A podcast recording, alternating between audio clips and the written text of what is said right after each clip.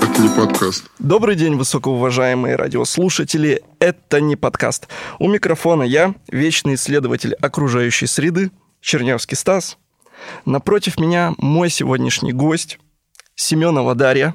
Здравствуйте. Дарья, мы как-то с вами после... э, Как это? Встречи. После встречи э, задались вопросом, как вы себя представляете, как вы себя и не то что идентифицируете, а как вы о себе заявляете.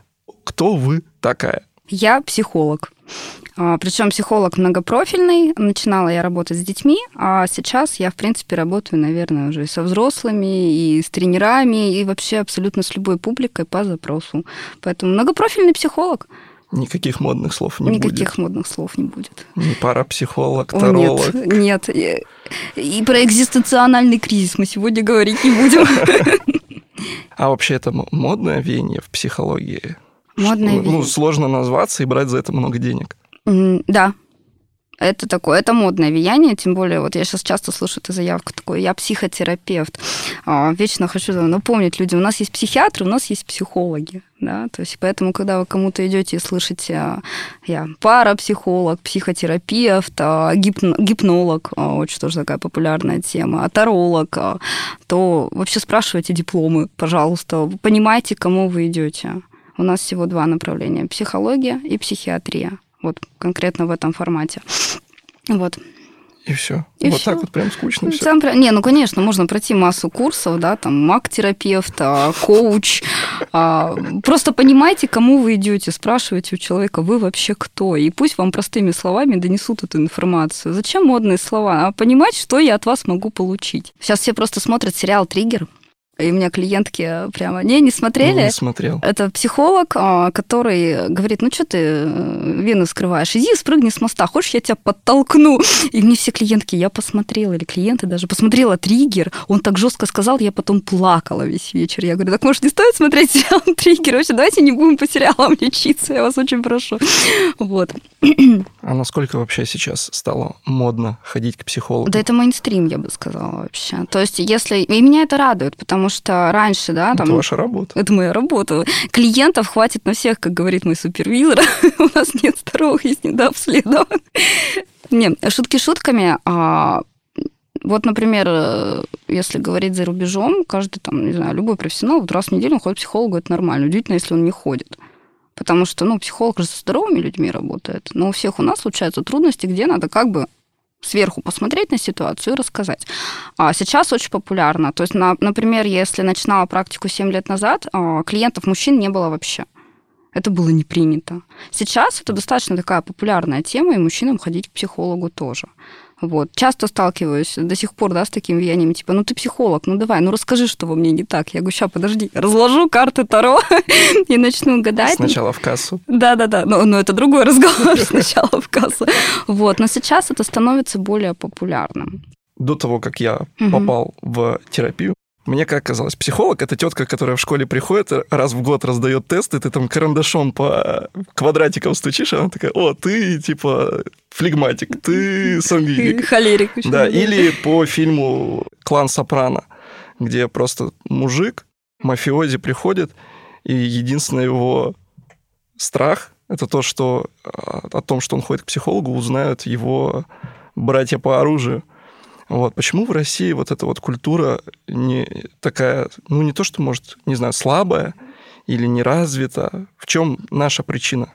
Я здесь могу говорить так сугубо о своем личном мнении. А вообще наша история, это история такой же. Во-первых, мы очень закрыты. Да, а поход на терапию, он требует такой повышенной откровенности.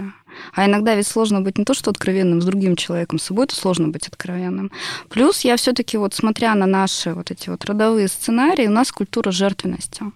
Да, такой, ну вот страдающий вечно. По Достоевскому. Да, да, да, да, именно по нему, да, вот такая вот страдающая женщина, а, несчастливый мужчина. И мы ведь только сейчас приходим к тому, что вообще жить-то можно счастливо.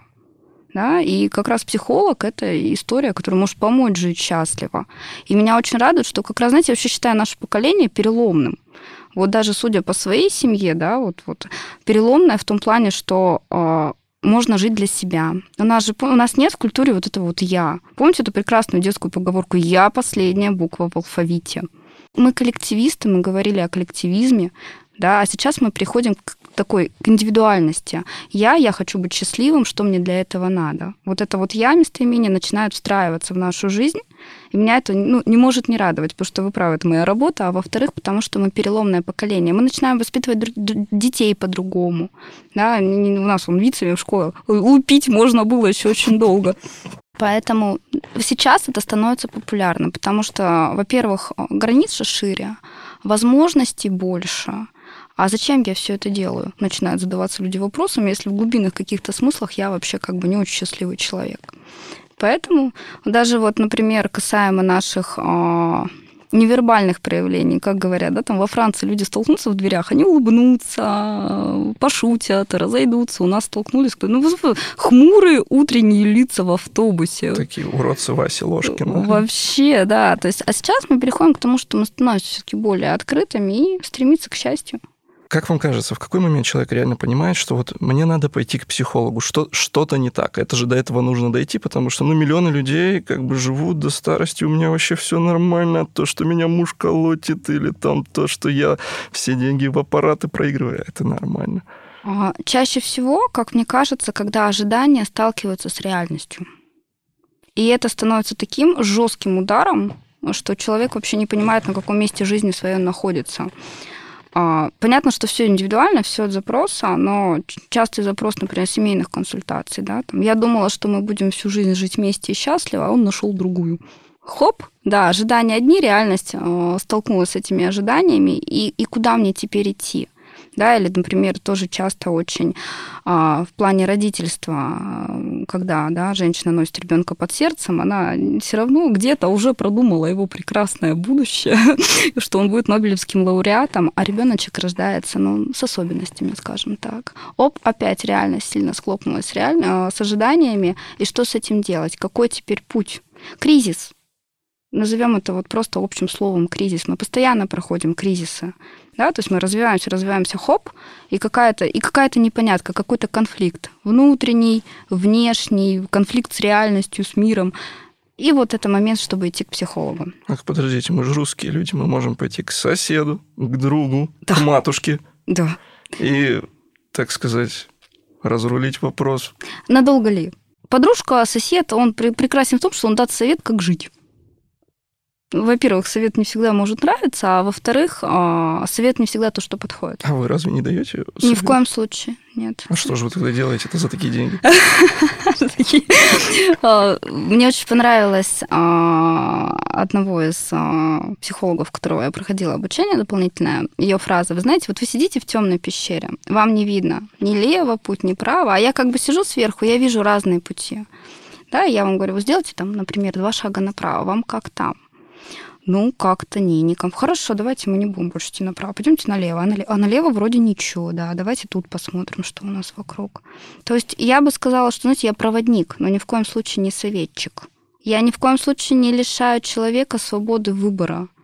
Да? И здесь, наверное, задача психолога, когда ко мне приходит человек на консультацию, я говорю, знаете, я не судья, не бог и не врач. Я не сужу, не лечу и не оцениваю. Безусловное принятие. Вот что так толкает на второй, на третий сеанс. Что бы я ни сделал, меня не будут осуждать.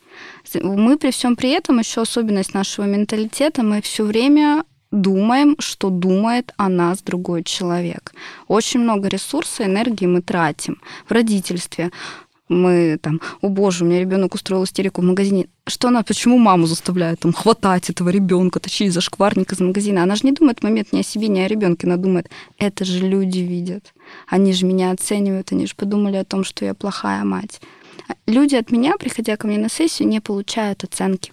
То задача психолога создать безопасную атмосферу чтобы я не вышел осужденной какашкой такой, да, вот там, а, еще и тут меня полили сверху, что я нехорош, а чтобы человек такой вышел такой, да, вроде все ну, неплохо, и я вроде неплохой.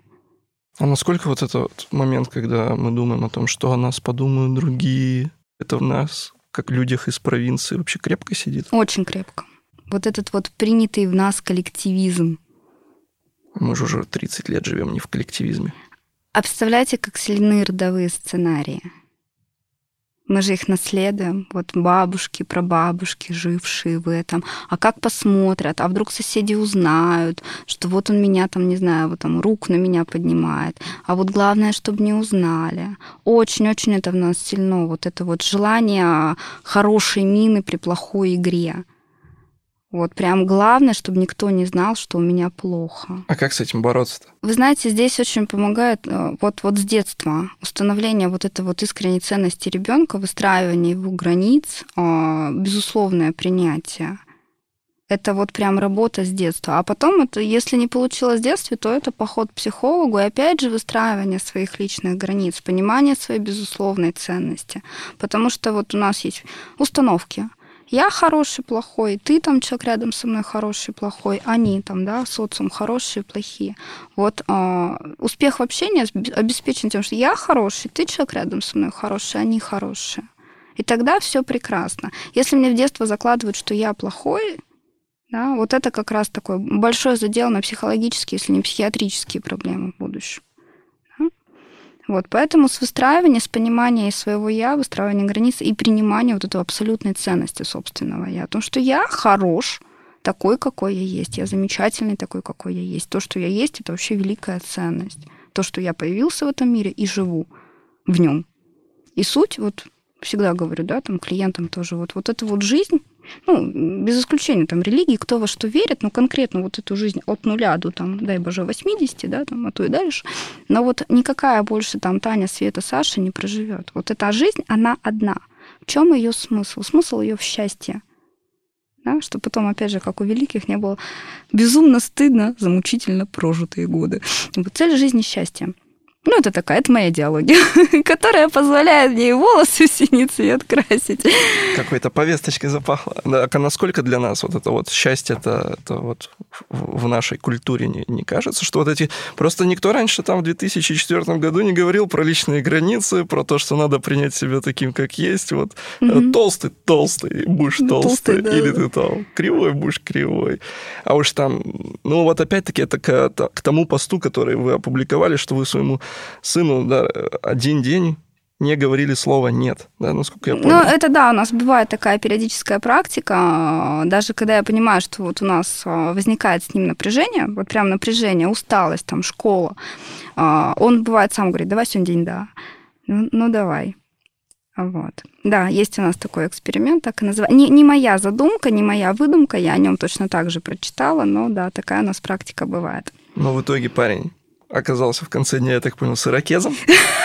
А еще через пару дней с синими волосами. Не-не-не-не, это не про то история. Не, не сразу я сказала тебе с утра хочу быть синим, поехали про синие волосы и ракес. Это была планированная акция, мы с ним обсуждали.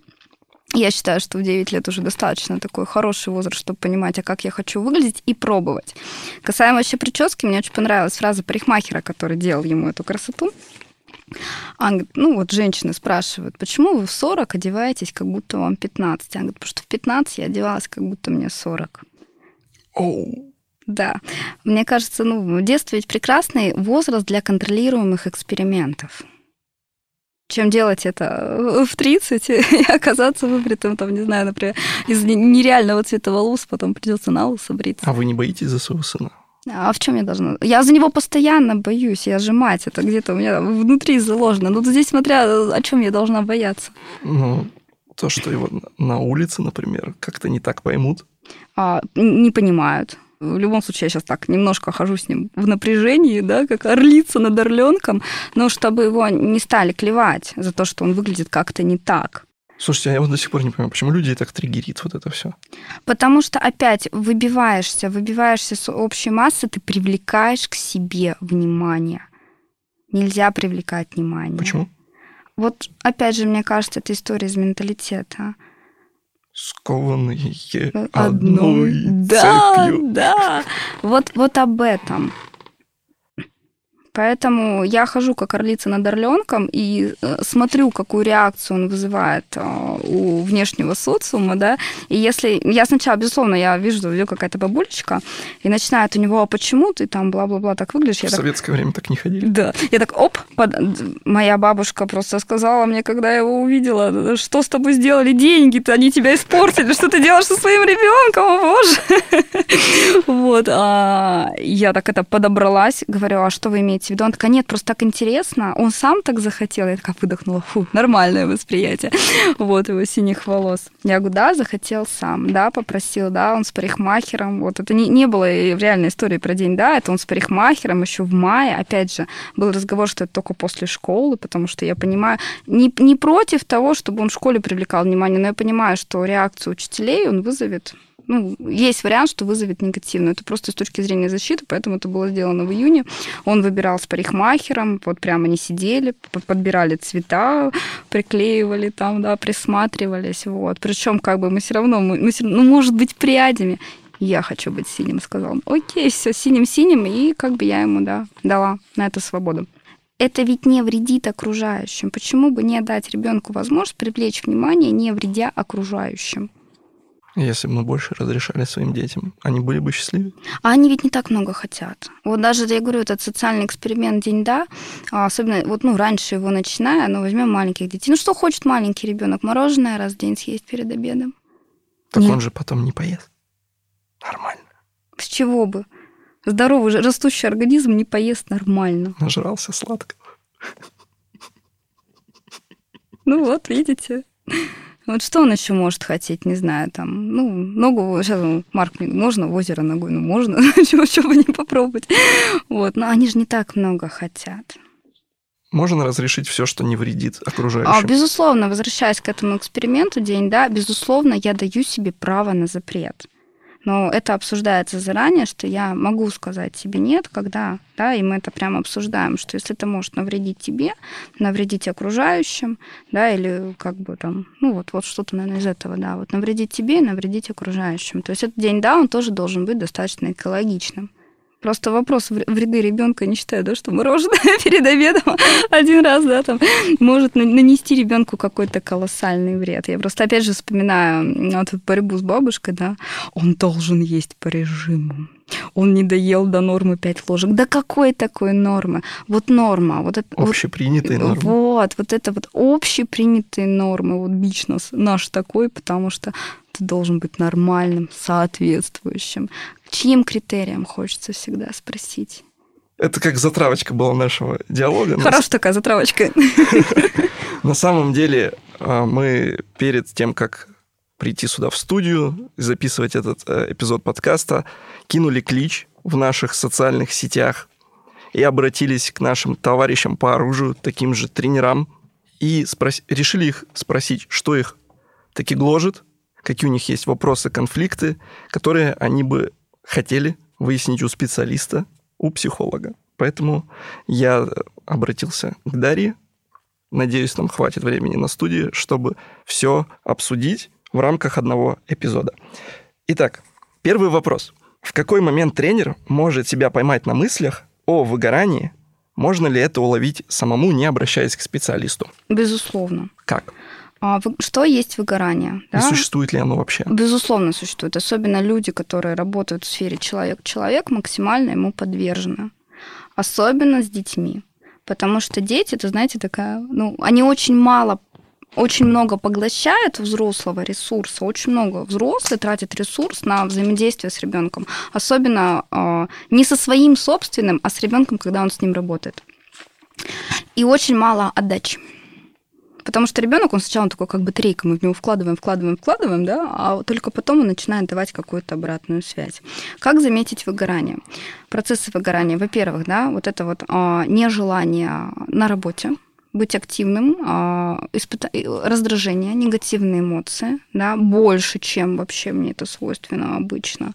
Нежелание вот этого, знаете, встаю на работу, я туда не хочу. Я прихожу туда, у меня нет мотивации что-либо делать Я заканчиваю, думаю, господи, скорее бы это закончилось. И проблема выгорания в том, что он плавно перетекает во все остальные сферы жизни. То есть чуть больше раздражения дома, чуть больше раздражения в других сферах своей жизни и отсутствие мотивации, желания что-либо делать. Это такой крайний, вот ну, такая хорошая степень уже, вот крайняя степень выгорания. А нельзя ли перепутать выгорание с ленью? Ну, просто мне лень что-то делать.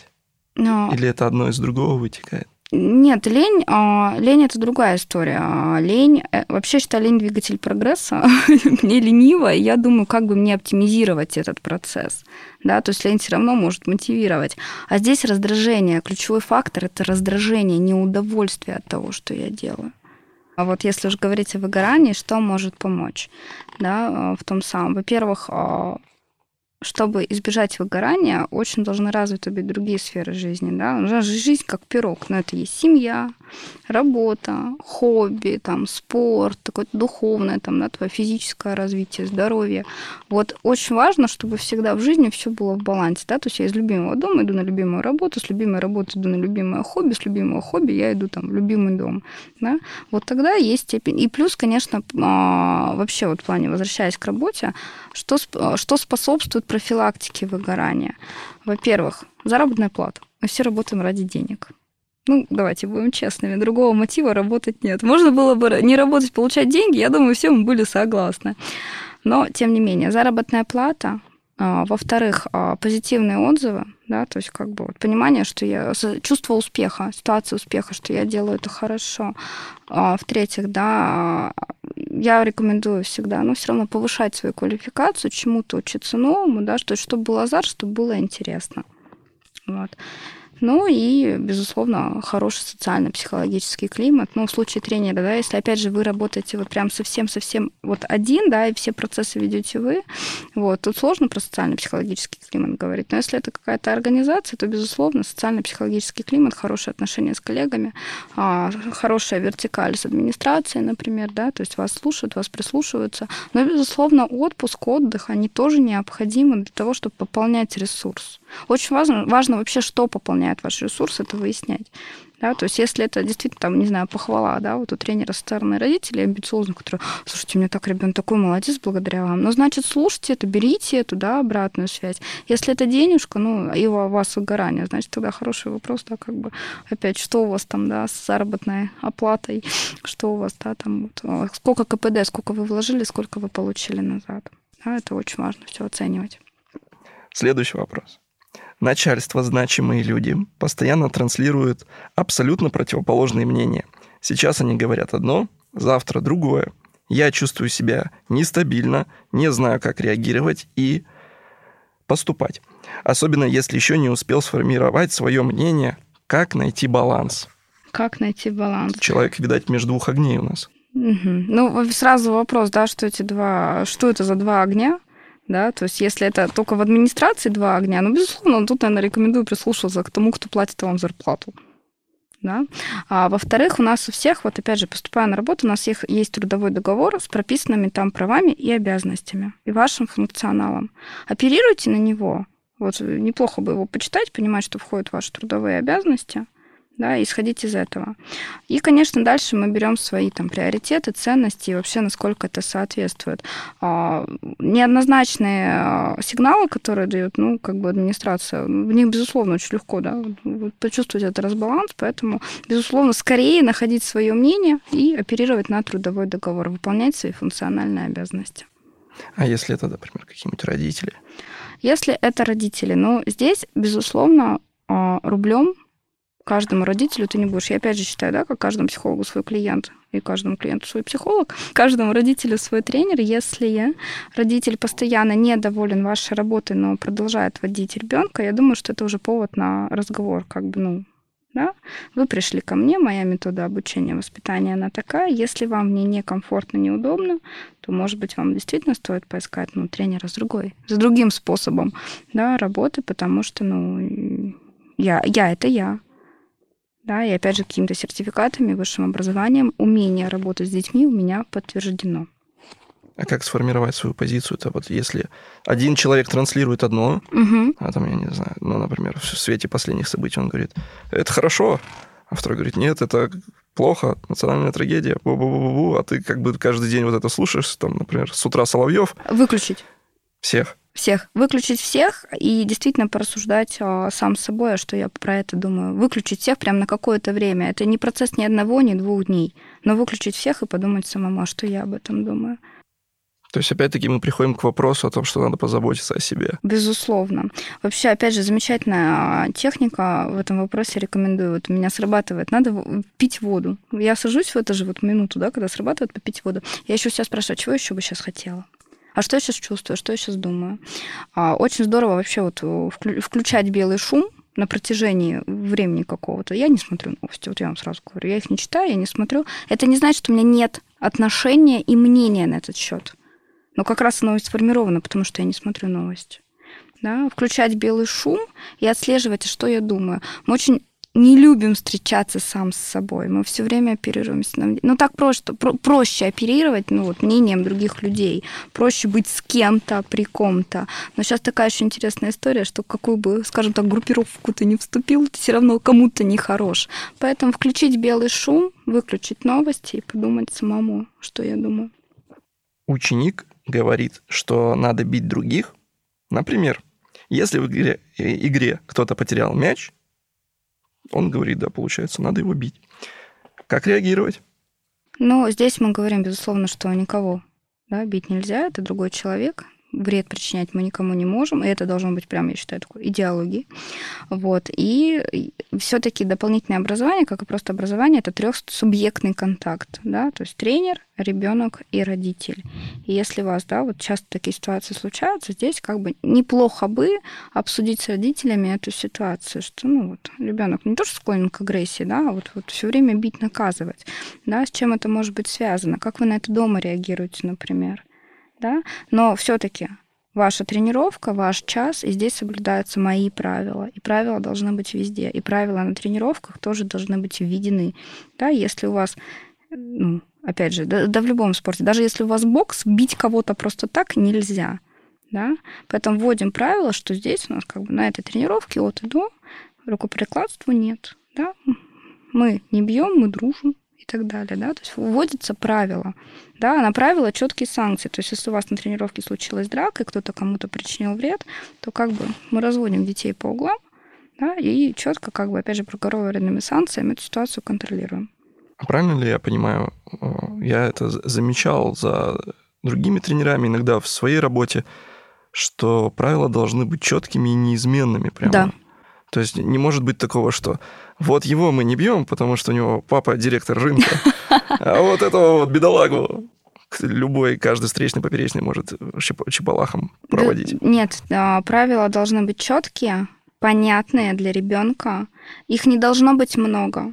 Да, то есть я всегда рекомендую эти зоны, да, вот это строго нет. Это возможно при каких-то условиях. Это разрешено, да, и разрешено зеленая зона должна быть, безусловно, больше, чем красная зона, строго нет. Поэтому не надо много нет, не надо много правил, но они должны быть четкие, понятные и проговариваемые постоянно. Дети должны, да, мы как делаем знания своим, когда вот мы его принимаем, поэтому детям надо постоянно это проговаривать, да, там в начале тренировки или в конце тренировки, да, если вот правила вы видите, что уже, да, вот опять подзабылось, не соблюдаются, но они строгие, четкие и понятные. Немного их, но строго, четко и понятно. Следующий вопрос.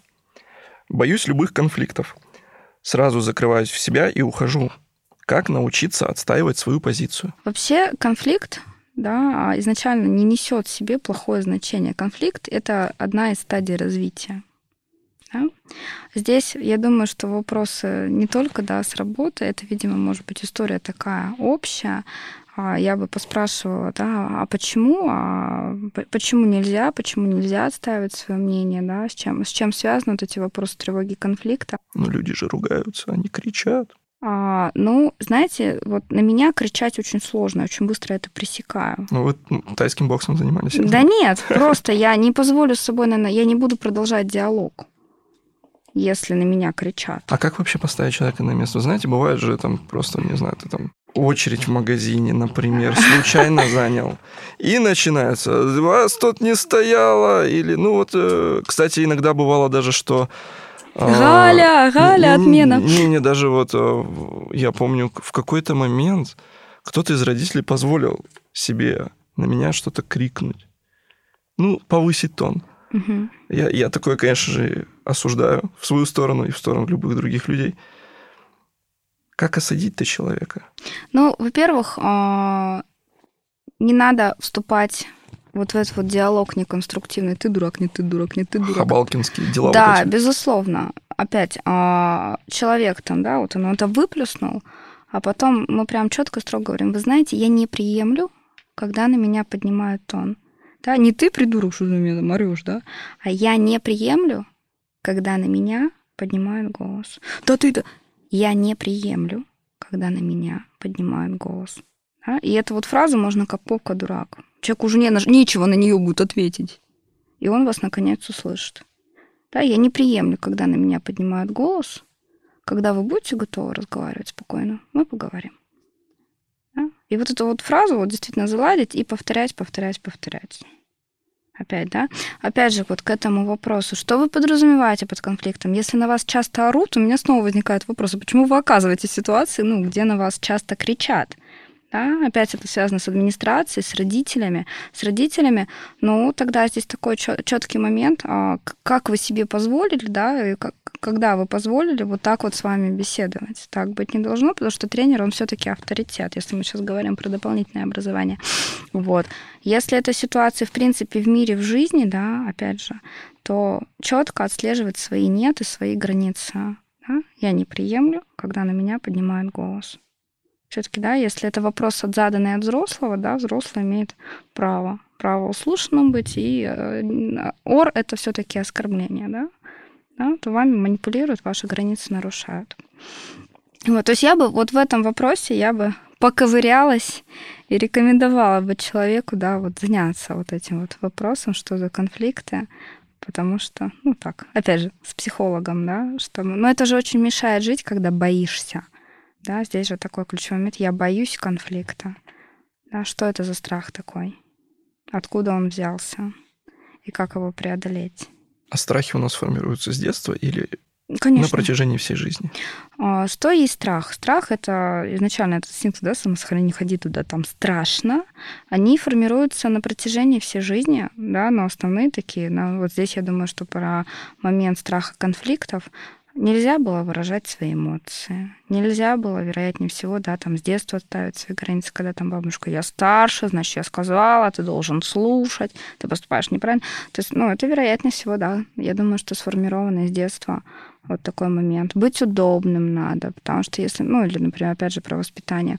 Мы же очень часто любим оценивать не, не поступки, а ребенка. Вот ты сейчас хороший сегодня, я тебя люблю. Завтра ты плохой, да, ты плохо себя вел, я тебя не люблю. Ребенок же, что, что самое страшное для ребенка? Потерять любовь родителя. Да? Это ребенок, вы знаете, я поражаюсь в этом детям, это же безусловно, они умеют любить безусловно, они любят нас любыми. Да, это я видела просто вот, ну, работая в социальной сфере, они действительно любят нас любыми. Нам бы поучиться. Мы любим свои ожидания. Мы любим вот такую исправленную версию человека, что в семейной жизни партнера, да, там, вот я тебя встречаю, так это, это, это мне в тебе нравится, а вот сейчас время пройдет, это в тебе исправится, и тогда я действительно буду тебя любить, безусловно. Мы не умеем. Взрослые, взрослые разучаются любить, безусловно. Вот, поэтому если ребенку, да, человеку, да, в детстве говорили, вот ты удоб... когда он был удобным, его любили и прям гладили по головке, ты мое солнышко, а только шаг вправо, шаг влево, он становился неудобным, его переставали любить, демонстрировать, да, скажем так, эту любовь, то это, безусловно, может вызвать вот это страх быть неудобным. Что, что вот я вот читаю, да, между строк в этом вопросе, да, то есть если со мной возникает конфликт, значит, я становлюсь каким-то неудобным, меня не любят, меня не принимают, мне это страшно, мне от этого плохо. То есть, да, вот самооценочкой, собственными установками в отношении себя я бы тут рекомендовала поработать. Чтобы избежать конфликта, опять, да, если это вопросы тренера, четко регламентированная деятельность, да, права и обязанности. И мы, исходя, опять же, из трудового договора, мы эти права и обязанности да, вот, соблюдаем. То есть там у меня там написано, да, мой, мой функционал является тренировать вашего ребенка. Никто не может. Родитель редко может оценить вас как тренера, потому что чаще всего родитель не тренер. Да, то есть он некомпетентен в этой деятельности. Не забывайте об этом. В этой деятельности, вот на вашей тренировке вы царь и бог, вы компетентен, родитель нет. Да, соответственно, как бы оценивать вас родитель не может. Ну, надеюсь, ответила на вопрос и рекомендую, да, автору вопроса подумать о том, как бы обратиться куда-нибудь. Работая с детьми, невольно привязываюсь к ним. Жду каждого ученика на тренировку, и когда кто-то перестает ходить, воспринимаю это близко к сердцу, будто ушли не из капоэры, а от меня лично. Как сделать этот момент менее острым для себя? Угу. Вот здесь, наверное, а, все-таки что тренер, что учитель, да, педагог, что даже я как психолог, мы лишь проводники ну, вот в процессе ребенка от какого-то начала до какого-то, да, все процессы в нашей жизни, они конечные. Это, с одной стороны, грустно, а с другой стороны, это прекрасно. Заканчивается один процесс, начинается другой процесс. А все очень зависит от вашей роли, которую роль вы на себя, да, вот в жизни этого ребенка, каждого ученика наделяете. Если это роль тренера, то да, быть готовым к тому, что вот ребенок какой-то пройдет какой-то процесс, он будет готов остановиться, да, скажет спасибо за то, что ты меня провел. И к вам придет следующий ребенок. Да, вот в данном случае, например, вот мне проще, вот мне, когда клиенты ходят, говорят, ну, типа, все, дальше я справляюсь сам. Я радуюсь, да, потому что, ну, если ты справляешься без меня, значит, я хорошо выполнил свою, свою работу, да. Не забывайте, что все таки это работа, да, вот, а, и на место каждого ушедшего придут двое новых, и вы снова будете выполнять свою работу, но вы лишь проводник в жизни этого ребенка, да, ментор, учитель и проводник, поэтому надо отпускать их с легким сердцем. Мне понравилось, э, ваш сын ходил ко мне на КПР, угу. и мы как-то с вами обсуждали, почему он ходит туда, туда, туда, сюда, сюда, сюда, и у него много кружков, секций. И вот вы рассказали про возможность выбора. Я как родитель, а, мне кажется, ну, какая главная функция родителя? Сепарировать Социализировать, а, дать ему возможность жить. И любое дополнительное образование – это приобретение навыков. Чем больше моего ребенка будет навыков, тем больше он будет социализирован. Но до 11 лет я считаю, что все-таки да, дополнительное образование это больше задача родителя сверху как контроль. Потом ребенок может выбирать. А как выбирать, если у меня нет опыта? Опыт, вот моя задача, да, дать ему опыт, чтобы он потом с этим опытом мог жить. Поэтому да, тренер в данном случае это ступень, да, ребенок у него приобретает навык, чтобы потом жить с этим навыком да, но не может тренер вести его всю жизнь за руку. Поэтому очень четко здесь определите, прям сформулируйте, скажем так, знаете, как у организации есть миссия и цель, вот так и для себя сформулируйте свою вот эту вот внутреннюю миссию, что я могу дать ребенку, да, что я ему даю, да, и тогда, может быть, будет проще. То есть, да, там моя задача и вот если вы тяжело прощаетесь, тогда миссия не сформулирована. И получается, провести с ним всю жизнь, с этим ребенком, держа его за руку, нет, это не ваша функция. Моя задача научить, да, пока человек готов учиться. Да, все, он не готов учиться, значит, я его отпускаю. И беру следующего, да, вот, который готов учиться. Мы вообще в первом выпуске э, разбирали, что дети ходят же просто в секцию. Да, Типа они, они никогда не будут... Всю, всю, ну, очень мала вероятность, что они всю жизнь будут заниматься у тебя, что ты станешь их не тренером, а гуру. Ну, вы знаете, вообще быть гуру — это взять на себя, мне кажется, очень такую, ну, прям масштабную роль, да, то есть человек, а, ребенок, да, он же, ну, воспринимает вас как наставник, потом взрослый человек, то есть у вас общее там, да, вот мышление, мировоззрение. Я вот, например, не взяла бы на себя такую роль. У меня есть, да, мое мировоззрение, там, я всем клиентам говорю, ну, я гедонист, я считаю, жизнь должна существовать для счастья. Ну, у каждого счастье свое, конечно. И понятно, что, да, там, моя свобода ни в коем случае не должна ограничивать свободу другого человека, но я не имею права навязывать, потому что, ну, кто-то может так не хотеть жить. Вот, представляете, вот прям вот, да, вот, то есть моя идея, единственно правильно, и мы с ней так живем. Мы страшная роль гуру. Но да, ребенок приходит просто на секцию, причем в соответствии с ведущей деятельностью. Младший школьный возраст, ведущая деятельность, получение знаний. Мне все интересно. Подростковый возраст, общение со сверстниками, вообще общаться приходит, поболтать и потусить. Юношество это профессиональное самоопределение, да. Соответственно, а, даже вот тренировки там подросткового возраста, они не очень даже и соответствуют ведущей деятельности да, вот, поэтому, как бы, да, ребенок приходит в секцию, ребенок приходит провести время, получить навыки, удовлетворить амбиции родителей, например, да, поэтому не берите на себя прям вот такую вот, вот прям роль, да, вот этого вот наставника, человека, вот такого прям человека, который будет вести этого ребенка каким-то там идеям, целям. Появится, появится тот ребенок, который готов будет отдавать и вкладываться, вы поймете, что это его, но опять же, это выбор двух других субъектов. Мы не можем там говорить, вы знаете, ваш ребенок дюж талантлив, давайте мы его там вот, вот туда, туда, туда. Это все равно выбор ребенка и родителей в первую очередь. Чтобы быть хорошим детским тренером, обязательно любить детей? Или достаточно а, быть профессионалом в своем виде спорта и иметь педагогические навыки. Помню, в школе были учителя, которые нас будто бы ненавидели, но предмет давали хорошо. А тут, опять же, все зависит от ваших внутренних мотивов. Дети, они, знаете, их границы еще так открыты, и они очень чувствуют отношение к себе. Да, давайте пойдем здесь от противного. Если дети вас раздражают, вам ну, неприятностями, там, все равно сопли, слюни и так далее, да, взаимодействовать, то я бы задумалась, а стоит ли быть детским тренером. А, любить каждого ребенка вы ни в коем случае, конечно, не обязаны, но относиться к ним с принятием, да, и вот с этим вот опять с установкой, ты, ты хорош такой, какой ты есть, ты замечательный, да, я помогаю тебе там, да, чего-то достичь, развить, но это, наверное, обязательно.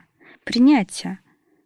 Вот я как бы не люблю каждого своего клиента, да, но я принимаю его таким, какой он есть, и отношусь к его существованию с уважением. Ну как к нему быть, как его принимать, если он противный? Опять же, касаемо одного ребенка или касаемо всех детей. Да, если это один ребенок, ну тогда неплохо бы разобраться с причинами. То есть, если он вам каждый раз досаждает на тренировке, сбивает всю эту историю, да, там мешает рабочему процессу, опять не забывайте, это трехсубъектные отношения. Вы, ребенок и родитель да, и мы здесь можем говорить с родителям о том, что вы знаете, как бы мне ну, не очень нравится, что происходит на тренировке, давайте мы подумаем, как можем эту проблему решить. Да? А если ничего не меняется, тогда, ну, опять же, да, вы имеете право сказать, вы знаете, наверное, наша секция вам не подходит. Вы, вы замечательный, но ну, вот как бы не, не, не история. Вашему ребенку тут трудно. Вы замечательный, но ваш ребенок нет. Я замечательный, но ваш ребенок. Ну, такое бывает. Не, ну, а, опять же, знаете, я к детям отношусь к тому, что они же как чистый лист белый рождаются, без опыта, без навыков. И все... Нет проблем у детей. Это мы, взрослые, создаем им проблему, у нас проблема.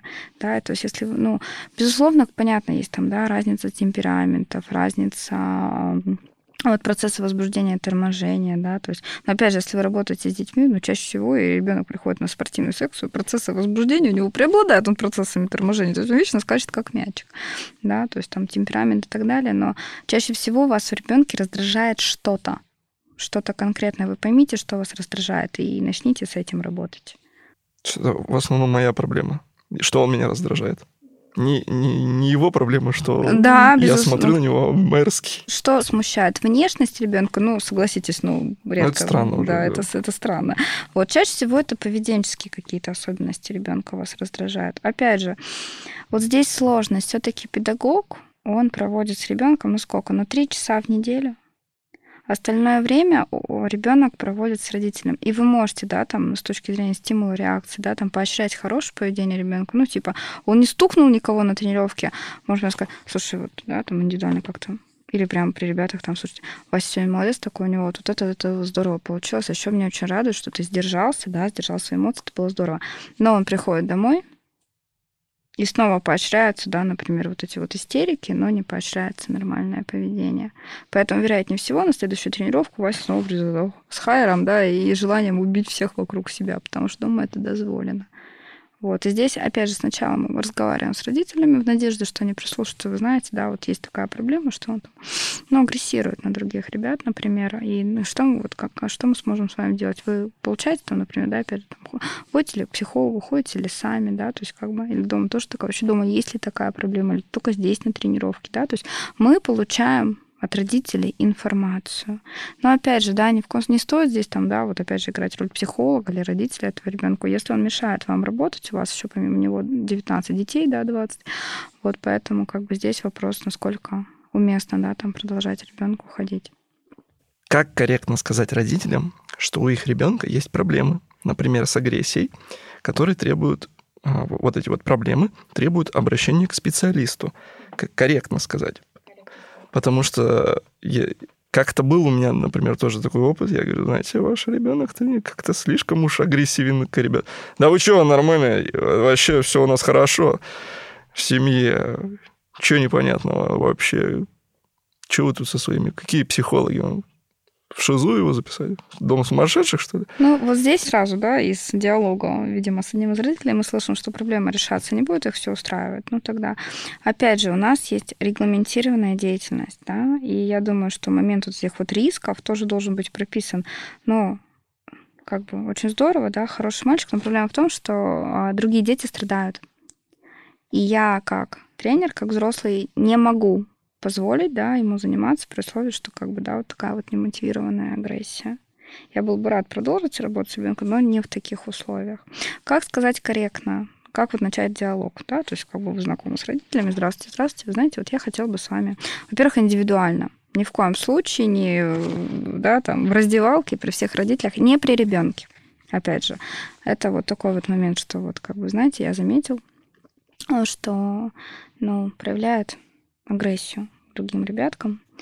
А, скажите, пожалуйста, вообще, да, вот это действительно свойственно. Мальчик-то хороший, но вот как бы вот такая проблема есть. То есть мы, опять же, мы не оцениваем ребенка, мы оцениваем вот поступок, да, вот сегодня, например, там он подошел, там Вася ударил. Смотрим обратную связь, да, то есть первая связь. Вы дурак, у нас вообще замечательный ребенок, то вы понимаете, что у родителя вот есть вопросы с принятием, да, вот с, с адекватным восприятием своего ребенка, и тогда родитель просто не готов слушать про специалиста никакого. Тогда вы понимаете, что, опять же, да, проблема решаться не будет, и вот, ну, как бы, давайте мы с вами, ну, тогда услышите меня, пожалуйста, как бы вот на первый раз на тренировке, два на тренировке, три на тренировке, он кого-то ударил, да, поговорите с ним, пожалуйста, вы, да, и, ну, я должен иначе буду потом принять какие-то меры да, вот в данном случае. Вот, если же родитель говорит, вы знаете, да, вот у нас проблема с агрессией, не знаю, что делать, и тут мы аккуратно спрашиваем, а вы обращались к психологу, там, в школе или еще где-то, да, то есть мы смотрим, да, это же диалог, вот, мы слушаем обратную связь родителя. То есть насколько он вообще готов сейчас принимать, что у ребенка есть какая-то трудность. Но он же не сумасшедший. Ни в коем случае. Замечательный ребенок. Знаете, в похвале и вообще в критике есть замечательное правило бутерброда. Знаете, Вася, не, у него все здорово получается. Плюс, но вот у нас есть проблема с агрессией. Да, и мне грустно, что он не может там найти общий язык. Потому что, мне кажется, он способен по-другому общаться с другими ребятами. Плюс. -плюс. Да? То есть ребенка все равно надо, всегда есть за что похвалить. Всегда есть за что похвалить ребенка, даже самого трудного. Но он уже, понимаете, настолько привык, вот, ну, да, назовем это трудные ребятки, да, с трудным поведением. Они настолько привыкли вот этим тычкам. Не делай, не ходи, не делай, не прыгай, не скачи что, поверьте мне, похвала у них вызовет когнитивный диссонанс. Они просто остановятся, что меня похвалили. Любого ребенка есть за что похвалить. Да? То есть, соответственно, когда мы родители высказываем критику, то это вот плюс, минус, плюс. У него вообще супер, у него здорово получается. Но вот смущает меня эта проблема с агрессией. Да? То есть там вот как бы вот случилось, да, там драка. Вот. Хотя я знаю, что он может общаться с другими ребятами, что у него есть... Оп, снова похвалили. Да? Вот. И слушаем обратную связь родителей. Если он скажет, нет, вы что, что, что, ну тогда да, примите для себя, что ну, проблема не будет решена, поэтому тогда родителям четко обозначайте, что да, давайте мы с вами договоримся, если драка повторится, я буду вынужден, да, то есть как бы там приглашать вас на разговор с администрацией и вместе уже думать, что делать. Потому что, ну, как бы, это не признание собственной некомпетентности. Это не значит, что вы должны справляться с любым ребенком. Вы всего лишь тренер. Да, не Господь Бог. Вот, если вы сами являетесь вашей администрацией, тогда примите решение, что вам а, важнее, да, быть там, да, идеальным тренером, не отказываться ни от кого, или все-таки комфорт других, там, 20 детей, потому что родители скоро к вам придут и спросят, слушайте, а почему, да, там, у вас Вася на тренировке позволяет бить моего сына? У нас боевое искусство. Ну, как бы, э, с боевым искусством, знаете, да, это же идеология да, приходя на бокс или на другое, другое боевое искусство, да, вообще очень строго отслеживается, что там в миру ты никого как бы не бьешь. Э, следующий один из моих любимых. Как быть построже, в кавычечках написано, для родителей и адекватным для учеников. И почему? Это уже от меня. Угу. У нас построже является просто must-have, когда записывают мальчиков и шаловливых девочек. Такие тоже бывают. Так, я построже к родителям, помягче. Я, повтори... я так понимаю, что здесь вот, ага, может, вы лучше поймете. Строгим для родителей, то есть создать такую угу. вот прям картину, что, знаете, у меня железная дисциплина. Угу и адекватным для учеников. То есть вообще, что такое дисциплина, скорее всего, надо начать с вопроса. Дисциплина — это четко обозначенные правила, четкие понятные санкции, которые вы отслеживаете. Да, мы вот выше немножко об этом говорили. Правильно, не должно быть много запретов, но как бы отслеживаться они должны строго. А вот касаемо к этому вопросу, я бы побольше чуть поговорила про индивидуальный подход да, то есть, ну, во-первых, а, у меня сейчас сразу вопрос, а вы на кого работаете, да, то есть, как бы, ну, цель вашей деятельности быть, как бы, для родителей, вы все-таки работаете с детьми. А как же у нас трехсторонние отношения? Трехсторонние отношения, и тогда мы очень конкретно уточняем вообще, да, вот я думаю, что должна быть какая-то, не знаю, там, входная анкета, скажем так, когда ребенок приходит. Чего вот вы, родители, от меня как бы, какая ваша потребность, чего вы хотите. Если к вам приходит мальчик весом там, да, в 7 лет 90 килограмм, мы хотим, чтобы он там через год стал мастером спорта. Но мы понимаем, что реальность с ожиданиями, и мы здесь реально, ну, как бы объясняем родителям, что вы знаете, как бы, ну, давайте будем, да, немножко более приземленными, да, и, а, ну, более какие-то реальные достижения смотреть. А, либо родитель говорит, да, я просто хочу там, да, чтобы он там в спорте занимался, был в спорте. Здорово. То есть мы чего от меня хочет э, конкретно родитель, конкретно у Васи Петрова, да? Дальше.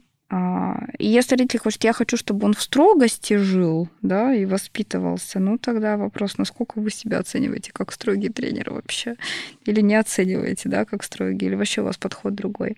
Дальше. Вот это конкретно вот все. Ожидания родителей вы уяснили для себя, да. Смотрим на конкретно Васю Петрова. Ну, вот не на всех детей а, можно и нужно орать. Вот я себя знаю, на меня орать вообще нельзя. Меня хвалить надо, я тогда горы сверну. Вот зная своего сына, да, тоже вот э, с подходом, и на него тоже ругаться нельзя, его хвалить надо, вот его надо выделять, он любит вот это внимание, да, он достаточно амбициозный парень. И получается, тогда здесь не про строгость. То есть мы смотрим прямо вот идя индивидуальный подход ребенку, как, какое поощрение, какая похвала да, какое. Сначала через поощрение. Мы даже, вот, извините, да, на более низменные, вот сейчас даже говорим о том, что вот, вот в зоопсихологии не надо лупить собаку по попе, если она описалась. Надо ее похвалить за то, что она сделала на улице, понимаете? Вот с детьми то же самое. Не надо орать все время на ребенка, да, чтобы, что он делает не так. Надо хвалить, когда он делает так. И это как бы большая разница. Поэтому, наверное, адекватнее запросами родителей для себя поймите, что от вас хочет родитель, и можете ли вы ему это дать. Но все равно у нас есть родители, которые такие, вы с ним построже. А почему они просят быть построже меня? Я, три, я тренер по капуэре, я думаю, что, ты знаете, это вот э, попыт, попытка, скажем так, опять привлечь ваше внимание к ребенку и тихонечко рассказать, что он не очень умеет себя вести. Вот. И построже, я думаю, что будет достаточно, если вы действительно, да, у вас, опять же, есть четкие правила, ребенок эти правила соблюдает. Я думаю, этого будет достаточно. Вот. Ну, не, не лупить же его вицы, правда, они вам предлагают. Вот здесь можно, наверное, более подробно говорить, а в чем вы можете, я считаю, что адекватно спросить, а скажите, в чем потребность-то быть построже? И родители вам расшифруют, что он имеет в виду. Да, то есть, ну, я, наверное, можно, может быть, тоже могла сказать, будьте с ним построже. И здесь момент, наверное, ну, я знаю, что у меня ребенок любит внимание, и как любые дети, они же разными способами это внимание привлекают. Он может его привлекать позитивно, он может привлекать его негативно. Да? Но здесь, опять же, вернемся к психологии. Поощряем то, что нравится, игнорируем то, что не нравится. Потому что имейте в виду, когда ребенок привлекает внимание негативно ему, и значит, у вас какая-то работа с какой-то группой детей, этот скачет на голове, все время на него пор... не скачи, не скачи на голове, не скачи на голове. Вы ребенку даете то внимание, которое он ждал. Один раз сказали, не скачи, пожалуйста, на голове. Он продолжает скакать, скакать, скакать, скакать. Да? Говорим, я считаю, ребенку еще достаточно сказать трех раз. Давай так, если ты сейчас продолжишь скакать, я там буду вынужден, да, там опять принять санкции, которые у вас есть. Да, там, ну, там, у кого-то дети, да, в углу на тренировках стоят, да, у кого там игру пропускаешь, вот, то как бы давай, если ты продолжишь скакать на голове, то вот на игре ты будешь сидеть на скамейке, да. Третий раз ребенок продолжает скакать, мы берем его за руку, отводим на скамейку, извини, ты сидишь. И все. И дальше ребенок там может сидеть, ковырять, выкрикивать, но внимания мы ему не даем. То есть мы не поощряем негативное поведение вниманием. Потому что для ребенка у него у внимания нет модальности. Просто он получил внимание. Позитивно, негативно не так важно. Главное, он его получил. Почему у нас вообще считается, что вот если тренер строгий, это прям заявка на успех. Вот я снимал зал э, в одном из центров боевых искусств, и там нужно пройти такой квест. Ты поднимаешься с первого этажа на третий. А вот. На втором этаже каратисты, которые... И ты прям слышишь тренера. Мужское воспитание. Третий этаж. Зал бокса. И там я просто у тренера такое ощущение, что глотка луженая. И, я захожу в свой зал, и у меня снизу дрессировка, сбоку дрессировка. И я вот думаю насчет родителей, которые это все видят. Там у одного зала open space, mm-hmm. ты можешь видеть вот это все, как проходит тренировочка, как в аквариуме. И я вот думаю, а почему вы допускаете, что на ваших детей орут, и почему вы думаете, что если я буду орать на вашего ребенка, он достигнет успеха? Мне кажется, это какая-то вот из истории спорта. Да, и здесь вот вы, может быть, будете даже ближе, э, понятнее ваш ответ, нежели мой, потому что я помню свой спорт. Я говорю, мне повезло, я не была талантливой, на меня орали мало, от меня ничего не ожидали. Но я помню своих, да, вот а, одна, скажем так, группниц, да, вот в группе вот а, по художественной гимнастике, это было на грани истерии вообще тренера перед детьми, а не детей перед тренером. То есть это были какие-то неадекватные все время вопли. И я какие-то страшные слова, которые я помню до сих пор, и очень радуюсь, что они не относились ко мне. Поэтому, и, наверное, не знаю, может быть, это вот какая-то вот наша вот такая история. Вот сейчас очень же много фильмов, вот это вот, типа, быстрее, выше, сильнее, да, и мотивация через ор, да, и помню, вот опять же слова моей бабушки, любовь злым словом отрицание. Я тебе скажу, в чем ты нехорош, что тут же захочешь быть хорошим. Не знаю, но вот это действительно у нас вот такая история есть наорать, чтобы заставить, потому что я знаю, что ты можешь лучше, но не каждому ребенку подойдет такой подход, далеко не каждому. И опять же, все зависит от а, мотивации тренера. А, полностью изничтожить личность ребенка, зато сделать его там, не знаю, действительно через оры, слезы, да, вот эти вот в гимнастике, я помню, сесть сверху через ор, притянуть ее к полу, чтобы шпагат там был, да, больше там, не знаю, там почти 200 градусов, да, потому что ты можешь, я сказала, вот, но с абсолютно как бы разрушенной психикой или, да, там вот реально поврежденной, вот. Не знаю, тут, наверное, вот прям какая-то из истории вот этого вот наследуемого спорта, потому что, ну, чаще всего тренера это кто это бывшие спортсмены. И вот как мы наследуем родовой сценарий, наш семейный, да, ну, все равно часто, блин, я опять похожа на маму, да, то точно так же я считаю, что хороший, ну, вот спортсмен, он берет вот это взаимодействие от своего тренера. А теперь вот вы, наверное, можете сказать, в старой школе, да, ты действительно вот, вот как бы вот было принято орать? Я думаю, что сейчас люди больше приходят к концепции спорт для человека, а не человек для спорта. Потому что ну, за что ты борешься в спорте высоких достижений? Это же только в России у нас есть мастера спорта, кандидаты в мастера спорта. Ты бьешься за медальки, за кусочки пластика, там, железа, и за корочку.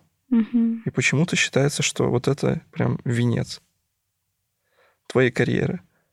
А люди сейчас, мне кажется, больше ходят и кайфуют. Мне кажется, это венец карьеры тренера, да, то есть он же... Опять-таки свои амбиции. Да, Особенно, да. Особенно, если ты чего-то не достиг, не успел. Сам не смог, а, сам не стал выдающимся спортсменом, сейчас я вас всех воспитаю. Да, да, да, мне кажется, тогда вот у тренера, который орет, ну, не знаю, если бы моего ребенка орали, унижали, причем, да, вот, да вообще просто нет. То есть, например, я знаю, что в школе у него, да, там есть история, что «А, ты принес не ту иголку. Крик. А я уже разрешила, могу, слушай, скажи, что ты мамин сын, только мама может на меня орать вообще. А потом мы приходим к людям, которые боятся вступать в конфликты, потому что конфликт это все время было из категории оскорбления, унижения. А как личность себя чувствует, когда ее оскорбляют, унижают? Да, вот так вот у нас все цепляется, как вот вязка крючком, петелька за петельку. Мы все еще скованные одной да, цепью. где-то так. Окей. Как выключить конкуренцию с э, недостижимым уровнем спортсменов и перестать себя корить за это? Во-первых, а, конкуренция с недостижимым уровнем. Кто этот уровень задал? Вы для себя или как вообще оцениваете, достигли, не достигли? Мне поконкретнее пример бы. Может быть, вы поймете, Ну, я так что понимаю, что здесь конкуренция со, со звездами определенного вида спорта. Ну, будем откровенны, что можно тренироваться там 20 лет и достичь средних результатов. А есть ребята, которые предрасположены, у которых все легко получается, и ты смотришь на них там в Инстаграме, где-нибудь на Ютубе, они там прыгают какое-нибудь тройное заднее сальто, а ты, дай бог, кувырок можешь, и то по праздникам. Вы знаете, здесь опять же две, да, два пути. А, Я считаю, что ну, любой ребенок, он рождается с задатками. Ну, здесь, скорее всего, взрослые уже спрашивают. Взрослый спрашивает, хорошо. Ну, и взрослые, если вы прошли определенный путь, я все-таки считаю, что усердие преобладает над талантом. Если вы усердный, да, если вы э, сравниваете тогда не себя с кем-то, а себя вчерашнего с себя сегодняшним. Вчера вы не могли сделать этот кувырок, но сегодня за счет своего усердия вы его сделать смогли. И это уже здорово. Это уже супер. Да, то есть все время себя со своими собственными... Ставьте свои собственные цели, не цели других людей. Да, там, я хочу быть наравне с этим, с этим. Свои цели поставьте себе, оценивайте себя адекватно и планомерно за счет усердия к этим целям идите. А насколько вообще вот эти соцсети под, подбивают человека на его пути? Ну, вы знаете, здесь, наверное, ну, опять же, вот ведущая деятельность, ориентация на общение со сверстниками, это все таки ведущая деятельность подросткового этапа. Да, это тогда вот мы сравниваем, да, как мы выглядим. Опять же, если в тот момент какие-то амбиции, да, вот эти вот истории не были удовлетворены, общение со сверстником, то во взрослом возрасте продолжаешь себя сравнивать, да, вот, вот как этот может, я не могу. Вот, поэтому я думаю, что это, опять же, зависит от личности человека насколько он склонен сравнивать а, и преуменьшать свои заслуги или преувеличивать и смотреть, а он может больше. Вот. Например, ну это вот опять же к поколению до смотрю, да, там главное, там, например, там, не знаю, вот чтобы а, вот все было красиво, да, по сравнению с другими. Сейчас мы все-таки переходим к сравнению себя с самим собой. Как к этому прийти? А, ну, во-первых, вот как я обозначила, да, свои собственные цели ставить. Во-вторых, да, белый шум. Выключаем. Выключите вы инсту, не смотрите, как может другой. Государство уже позаботилось. А, социальная сеть — это история с фильтром. Никто же не покажет 500 попыток до того, как я сделала тройное сальто назад с кувырком вперед, правда? Человек показывает только свои результаты. Мы ведь когда, ну вот простите, да, скажу такое страшное слово завидуем. Мы же не завидуем процессу, который прошел человек. Мы не завидуем сломанным пальцем, рукам, ногам. Мы завидуем результату. Но какой путь человек прошел от момента до, да, до результата, мы даже ведь не знаем. И ему, поверьте, это, знаете, очень мне нравится картинка про балерин, да, вот красивые пуанты, а потом они снимают эти пуанты, там же в мясо все раздроблено. Вот. Поэтому, если вы начинаете завидовать, помните, что вы завидуете результату. А перед результатом был путь. И неплохо бы поинтересоваться, какой путь. И готовы ли вы этот путь пройти. Потому что человек, вот, знаете, есть в нашей жизни три кита. Хочу, могу и надо. Вот главный кит «хочу». Вот если вы действительно чего-то хотите, вы можете.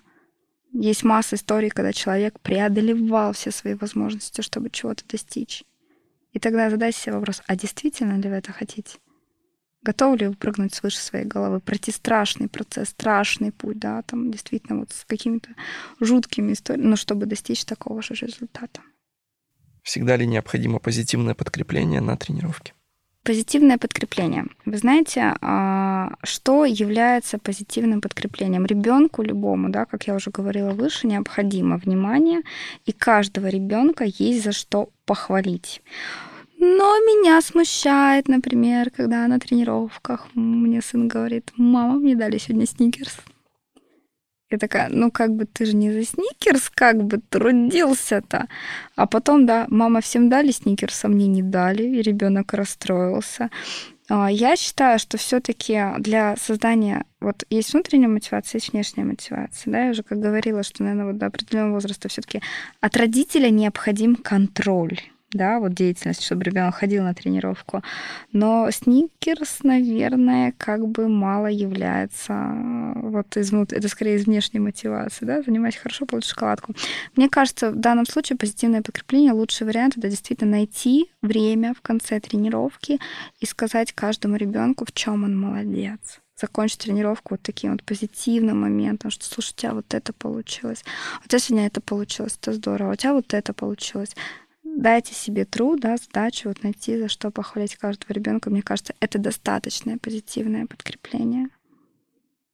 Потом, да, у ребенка, когда начинаются соревнования, спорт, все равно, да, они получают эти медальки, они получают какой-то подарок, мне кажется, вот. И это уже результат труда действительно труда, и он, ребенок этого заслужил. Это какой-то процесс, а не каждую тренировку его подкреплять чем-то. Вот так. Ну, чтобы прийти к медальке, угу.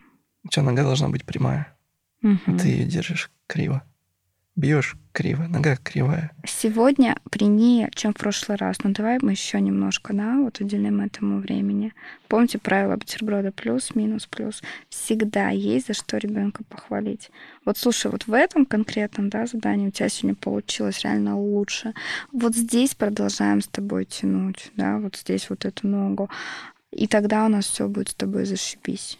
Ну, это же долгий процесс, это надо над собой работать, ведь проще его посадить, нажать, нажать на спину. Да, да, Он да.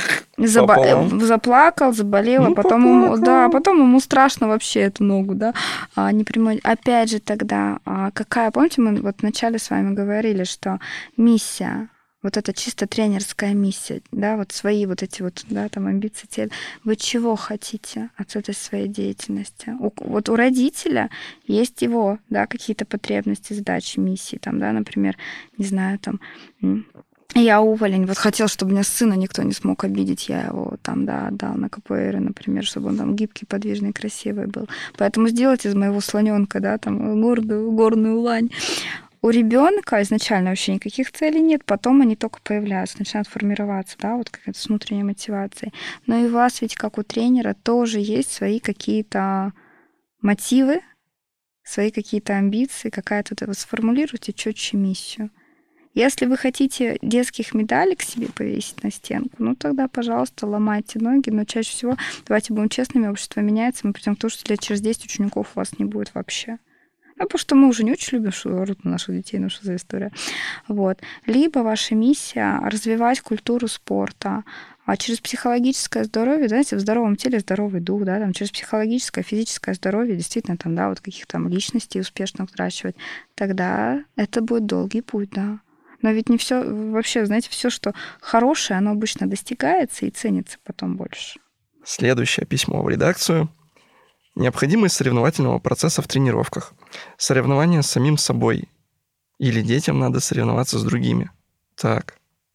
Ага, я тут даже поняла. Вы знаете... А, пишем, вот, пишем в следующий раз более четко, ребят. Да, да здесь а, вопрос. Например, тренер. Насколько он еще отвечает за взаимодействие а, детей вот в группе. То есть э, а, все-таки, ну, есть у нас сама тренировка, а есть взаимодействие детей. И как бы в моменте вот этого вот э, соревнования между детьми на тренировке не вылететь то, что это будет конфликтное взаимодействие в группе сверстников. Битва за первое место, за прайд. Да, и, например, вот э, ко мне приходила девочка, и у мамы была такая вот прям паника, аэробикой занималась девочка, и, в общем, там только девочки, вообще пубертат, и, значит, у них э, просто доходило до травли вот если вы можете отконтролировать, и тренер может, как и педагог, да, пресечь эту историю, да, любую травлю на своей тренировке, но если вы готовы вкладываться еще и в процесс не только тренировки, но общения их, тогда, безусловно, и мы четко отслеживаем, да, что мы тренируемся, да, у кого, безусловно, да, мы соревнуемся друг с другом, но когда заканчивается процесс тренировки, мы с вами команда, понимаете? И это тоже очень важно. Создать, хорошо можно создать конкурентную среду, но, опять же, безопасную, экологичную. В какой момент мы можем понять, что у нас появился человек, которого булят? О, во-первых, а, если группа маленькая, по поведению ребенка, да, в тех же раздевалках, по разговорам, по поведению на тренировке. Ну, то есть, когда вы видите, что девочка проходит мимо другой девочки и содает ее плечом, да, все время, ну вот специально, чтобы задеть. Это видно сразу. Дети, они же еще пока такие, знаете, они хитрые, но вот, ну это же настолько, да, детско. Вот. А разговаривать, опять же, с родителями, вообще держать, да, разговор с родителями, вот какую-то обратную связь, если не делать это вы, то через какого-то человека, да, вот. То есть вообще узнавать, как у ребенка дела. И родитель знает, да, опять же, если его ребенка булят. Ну, еще раз говорю, ну и по поведению детей это видно. Да? Вообще, как бы тут такой интересный момент. Но группа, она всегда так или иначе есть лидер, да, если это группа, да, есть там, там, да, его вот не знаю, антагонисты, а, и есть, а, например, вот ну, такое слабое звено. Да, и мы из этого выйти не можем. Но либо мы будем ну, типа, ну да, что, ну это ж Петя, Петя слабак, все мы знаем. Еще и как бы демонстрировать это и свое отношение при детях. Либо мы будем э, давать и мотивировать группу на помощь этому Пете, да. Вот. При этом не всем, да, мы с вами соревнуемся, у вас есть индивидуальные результаты, и это важно, да, то есть смотрите, как мы делаем. Вот есть линейка, это индивидуальные результаты, и там, конечно, видно разницу, но мы опять же отмечаем, что зато у тебя сегодня лучше, чем у тебя вчера. И для команды, да, то есть есть еще и командный результат, это намного лучше. Мы прям должны разговаривать со своей командой. Конечно. Мы же здесь говорим с позиции силы. Я тренер, я взрослый. Авторитет. Вы ага. знаете, есть понятие авторитет, а, а есть понятие позиции силы. А, опять же, ну, сила разная бывает. И есть момент, когда я хочу прислушиваться из уважения, а есть момент, когда я хочу прислушиваться из-за страха. Я все-таки, да, мотивирую и, привер... и придерживаюсь того, что лучше бы из уважения. Потому что, знаете, а, ну, ребенок проходит уровни морального развития, да, до моральный уровень. Уровень страха, а, страх наказания, радость поощрения. Ну да, вот такие. Ну. А, и когда-то ребенок перестает бояться наказания. Это вот и для родителей, да, момент. Вот, ну, например, ну, за провинность лупите ремнем. В какой-то момент ваш ребенок понимает, что единственное, что вы можете сделать, это стукнуть его ремнем, ему надо вот столько потерпеть. И как только ребенок это понимает, вы его потеряли. Потому что ничего страшнее вы придумать уже не сможете. И это страх. Позиция силы, поэтому она, знаете, такая, она недолговечная. Вот позиция на страхе, наказании, боли, она недолговечная. А вот на уважении это другая история. Возвращаемся к теме соревнований. Угу. Я помню, что мы с вами как-то разговаривали про престижность. И вообще пришли в своем разговоре к тому, что соревнования это по большей части нужны для родителей. Конечно. Почему так-то? Ну, до определенного возраста, я бы сказала, они нужны родителям. Ну и, наверное, продолжают, просто потом ребенок присоединяется. Потому что мы амбициозные. Мы сначала, да, в юности, в детстве мы привлекаем внимание к себе, своим достижениям, а потом, что есть ребенок? Ребенок это мой продукт в который я вкладываю силы, ресурсы, денежку, и я хочу иметь результат, да, вот от этого продукта. Вот. То же самое вот с синим цветом, уже заговорили про моего сына. Я в юности очень любила привлекать внимание. Ну, вот такая вот я, да.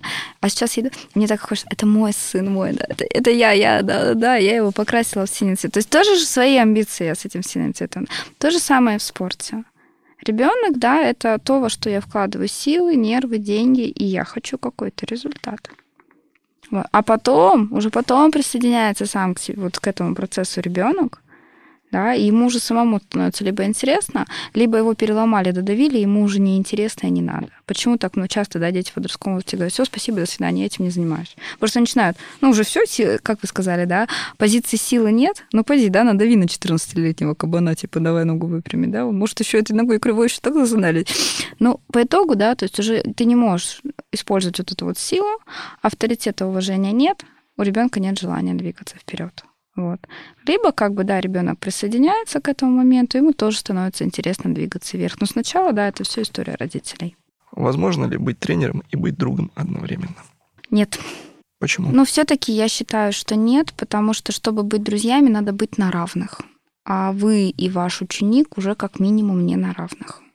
вот это, кстати, мы разговаривали об этом на первом подкасте, тренер, менеджер, директор, учитель, он 24 на 7, пока рядом со мной ученики, является для них тренером, учителем, директором. Я так понимаю.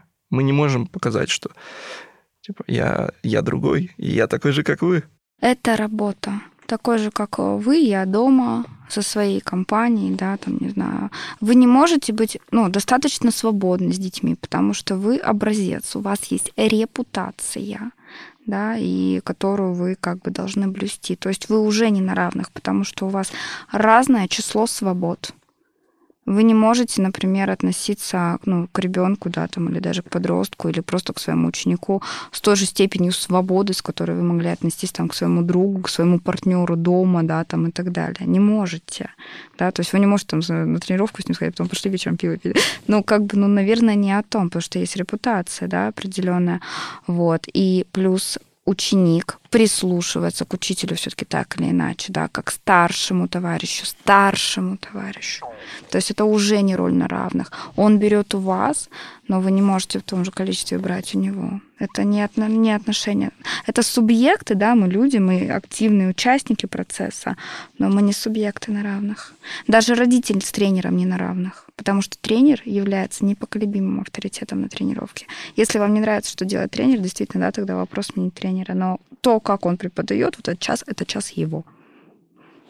Вот. Поэтому нет, другом быть со своим учеником вы, наверное, ну как бы не можете. Только когда ученик прошел определенный процесс, например, тоже стал тренером, и тогда, да, пожалуйста, дружите, делитесь опытом. Но вы вот момент даже то, что ученик платит вам деньги за тренировку, ну вы уже, извините, ну не друзья. Дружба предполагает равенство. Один из таких острых вопросов, которым задавались многие тренера, насколько я знаю, с кем я общался – и очень многие люди на, них, на этом вопросе погорели. Как подготовить детей, вернее уже подростков, к переходу во взрослую группу? На примере даже своей вот группы могу а, привести пример. Да, расскажите, потому что это вот У вам меня ближе было процесс. пять подростков, угу. они были там возраста 14-15 лет, и в один момент, угу. ну я сейчас уже со своим опытом понимаю, что нужно было просто сделать для них отдельную группу и тренировать их отдельно. Но я подумал, ну все, они уже взрослые, я их перевожу в группу, где тренируются взрослые мужики, там 35-40 лет, женщины, там 25, 35, 50 лет, и они во всем этом такие прям теряются и растворяются. И со временем один отвалился, второй отвалился. Ну, потому что, опять же, не забывайте, ведущая деятельность у подростков – это общение со сверстниками ну, ребенку там, девочке 14 лет переодеваться даже в одной раздевалке со, со взрослыми тетечками очень сложно. У меня просто мама занимается йогой, и тоже девочки приходят на танцы. Меня все, господи, какую фигню они несут все время. что ты оценишь, что подростки. Ну, то есть, понимаете, все, ну, как бы одна из важных составляющих это общение вот с группой, в которой ты тренируешься, особенно в подростковом возрасте. А если они растворились в этой группе, что тут же и тетечки 35 лет, и тут же они, им, конечно, они камильфо, да, вы абсолютно правы. Это отдельная группа.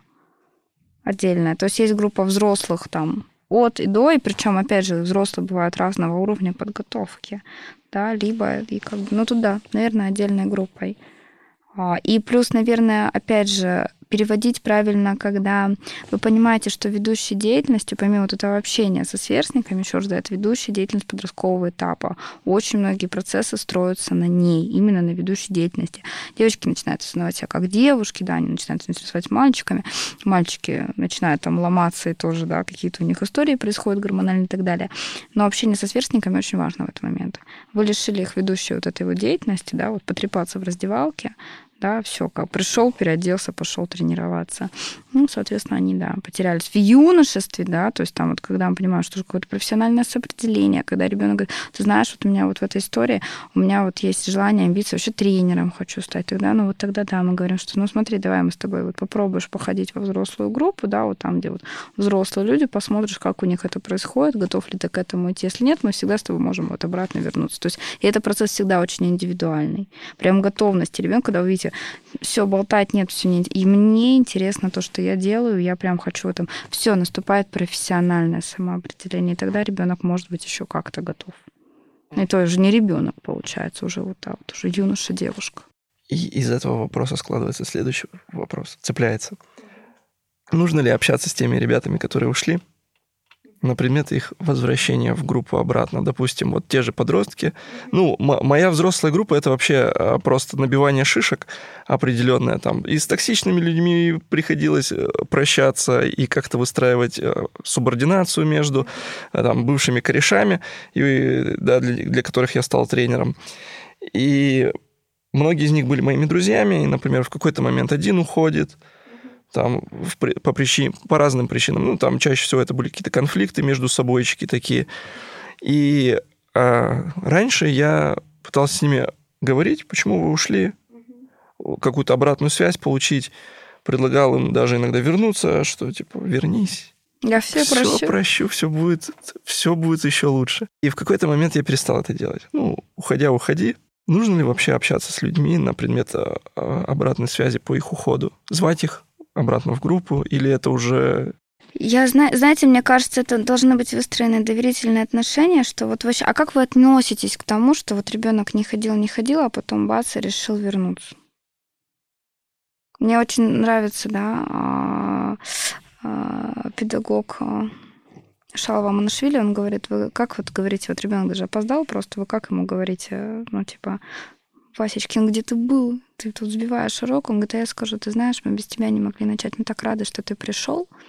Вот я про общую историю. Как вы действительно сами отнесетесь, если вот ребенок пропускал, пропускал, а потом ну, пришел на тренировку? Ну, здрасте, мы тебя уже не ждали.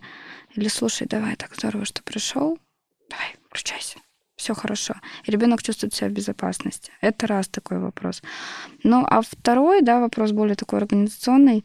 Ну, где вы себя как тренер, как бы, ну, заканчивается ваш, да, вот ваше поле деятельности? Мне кажется, что все-таки оно заканчивается, ну, с концом тренировки, а, а у ребенка, ну, у родителя свобода выбора. Здесь вопрос в том, что ваши финансовые отношения, как бы, да, например, абонемент. Ребенок ходит, ходит, ходит, абонемент не завершен, он больше на тренировки не приходит.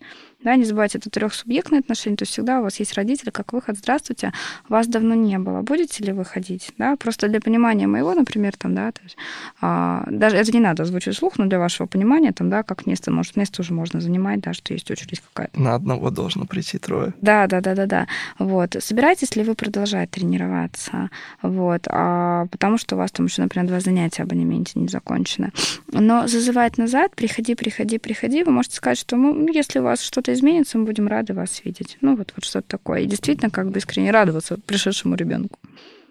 Вот. Но прям какие-то вот процессы такие сугубо, да, такие личные, там, садись, мы с тобой поговорим за жизнь, почему там ты решил передумать. Ну и то, как бы, стоит ли? Ну, хороший вопрос. Мне кажется, да, это все-таки такой процесс между родителем, ребенком. А вы, да, вот есть, знаете, вот в фильмах, да, вот просто вот есть зал, и в нем есть тренер. Вот его, вот его роль, вот его место. Следующее письмо. Выйти из зависимости от мнения старших поясов и самому отслеживать свои успехи. Возможно ли это? Возможно, я думаю. Опять же, ну, что подразумевается здесь под зависимостью старших поясов, да, в том вопросе, что вы себя как сами воспринимаете, как ученик все еще или как уже, или уже как тренер. Если вы тренер, это начинается ваша, да, новая история, учиться тренера, да, оцениваю себя как тренер. Если вы все еще ученик, тогда выйти из зависимости будет сложнее. А если я уже высокий пояс? но все еще тренируюсь у тренера. Я, я почему-то у нас кажется, что типа у, у российского спортсмена два пути. Либо да, да, да. Либо ты вообще уходишь, либо ты становишься тренером. Угу. Вот. Очень мало людей, которые хотелось бы, кстати, с ними поговорить, которые просто тренируются по фану. У них, например, есть хорошая работа, и они приходят, они уже высокие пояса. Вы знаете, тогда здесь вопрос, в чем зависимость? Я, опять же, да, вот давайте вернемся на получение услуг. Ко мне приходят родители, платят мне деньги, получают у меня услугу, и это моя работа как тренера, и может ли ее кто-то оценивать, да, сверху. Ну, у меня, например, есть супервизор, И здесь советы нужны прошенные, да, то есть я, например, приглашаю более высокий пояс поприсутствовать на тренировке, дабы получить его обратную связь, что у меня получается хорошо, и это очень важно, а что можно сделать еще лучше, да? Слышите, какая сразу момент? Не, э, не расскажи мне, в чем я Какое не прав. я говно, да. Да, а в чё- что у меня получается хорошо, и что я могу сделать еще лучше, оптимизировать. Да? Но это случай приглашенного да, момента. А как а, ученик я продолжаю получать у тебя услугу, у тебя тренироваться. Если вам кажется, что слишком много человек, у которого вы получаете услугу, тогда может задуматься о том, чтобы сменить тренера. Хорошо, а вот, э, допустим, мои товарищи попадали периодически в такую ситуацию, что ну, спорт это все равно патриархальная достаточно вещь, и мнение там именитых спортсменов, инфлюенсеров очень сильно с ним считаются, к нему прислушиваются. Они предлагали свои инициативы, например, там разные мероприятия или какие-то движухи, которые, э, на их э, взгляд, помогли бы разви- э, раскачать, развить немножко направление там, в определенном городе, э, вот, в определенную сторону. Но когда они предлагали это вслух, то там старшие, более э, опытные, имеющие больший вес в движухе, говорили, да нет, это все фигня. И вообще, зачем ты это предлагаешь? Как быть с, с таким вот, ну, как- Пробовать. с неприятием? Пробовать. Мне кажется, вы знаете, вот а, там а, верблюды стоят, а караван идет. Вот пробовать, вот просто пробовать. Почему бы не попробовать? Пока не попробуешь, не узнаешь. Конечно. наверное, как-то так. А, Потому что, как бы, ну, опять же, мы здесь говорим про гибкость. Я считаю, что, да, ну, вот наш мир, он сейчас, у него все время какие-то новые вызовы, какие-то новые ситуации, ну, плюс какие-то но- новые влияния, и надо быть гибким. Вот, в, в принципе, да, вот как черта личности. Но если вы говорите про патриархальность, вот про эту действительно старую школу, помните, да, мы там а- орут, потому что вот так привыкли, то мы говорим о негибкости. И тогда смысл, да, вот а, сталкиваться лбом, попробовать, просто попробовать и посмотреть, что получится. Нужно ли бояться конфронтации с ними за то, что ты попробовал? Или быть готовым к этому? Я думаю, что здесь надо быть готовым. Опять же, конфронтация это не что-то плохое. Если мы не выходим на уровень а, мордобоя и оскорблений. Конфронтация это аргументация. Да? Вы знаете, как бы, да, я это попробовал, у меня это получилось здорово, да, или я попробовал, не получилось, но теперь я знаю, что это не получится, мне важно пробовать это самому. И что, что мы подразумеваем под конфронтацией? Конфронтация должна быть во взрослом мире, да, даже в мире взрослый ребенок уважительной, тогда не стоит ее бояться. Да, то есть у вас же есть аргументы, вы же почему-то решили это попробовать. Просто говорите об этих аргументах, вот и все. А как же быть с токсичными комментариями? Токсичные комментарии предлагаю пропускать мимо ушей. Ну, потому что вот, ну, что может заставить меня, взрослого, зрелого, адекватного человека, отпускать тактич- токсичные комментарии? Да, там, знаете, вот эти а там читаешь всякие под постами какие-то а, комменты, думаешь, господи, ну, у тебя же явно проблема, чувак, раз ты это пишешь, ну, вот этот комментарий, да, то есть, но меня, ну, ничто не заставит отпускать токсичные комментарии, потому что у меня образ мышления такой, через уважение, правильно ведь? Вот, соответственно, как бы у человека проблемы, которые дает вам токсичные комментарии, там, не знаю, завидуют или просто какие-то у него там траблы, да, то есть как бы не у вас, у него. На самом деле все. Вопросы в редакцию подошли к концу. Я все-таки, знаете, надеюсь, что нас там послушают и родители, и тренера. Хотела бы такой комментарий еще такой, да, типа, ну, если вы видите, что ваш ребенок ну, склонен к одному виду спорта, но вы хотели реализоваться в другом. Ну, то есть, если ваш ребенок шахматист, а вы считаете, что мальчик должен заниматься боксом, ну, прислушивайтесь к ребенку. Вот, наверное, вот это вот. Но все-таки не забывайте, что да, вот такая вот пирамидка, важный момент, с кем мы работаем, это дети. Смотрите, прислушивайтесь и относитесь к ним как к великой ценности. Это все очень интересные такие ребята. Вот, наверное, вот на этом, да. Теперь я тоже все. На этом наш эпизод подкаста подошел к концу. Ребята, спасибо вам большое за вопросы в редакцию. А, Чем могли, собственно, помогли. Этот выпуск мы, по сути, сделали вместе с вами. Ставьте лайки. Ваша активность – это лучшее топливо для продолжения нашей деятельности. Всем спасибо. С вами был Чернявский Стас. Это Никано, Дарья Семенова. Это не подкаст. Всем пока.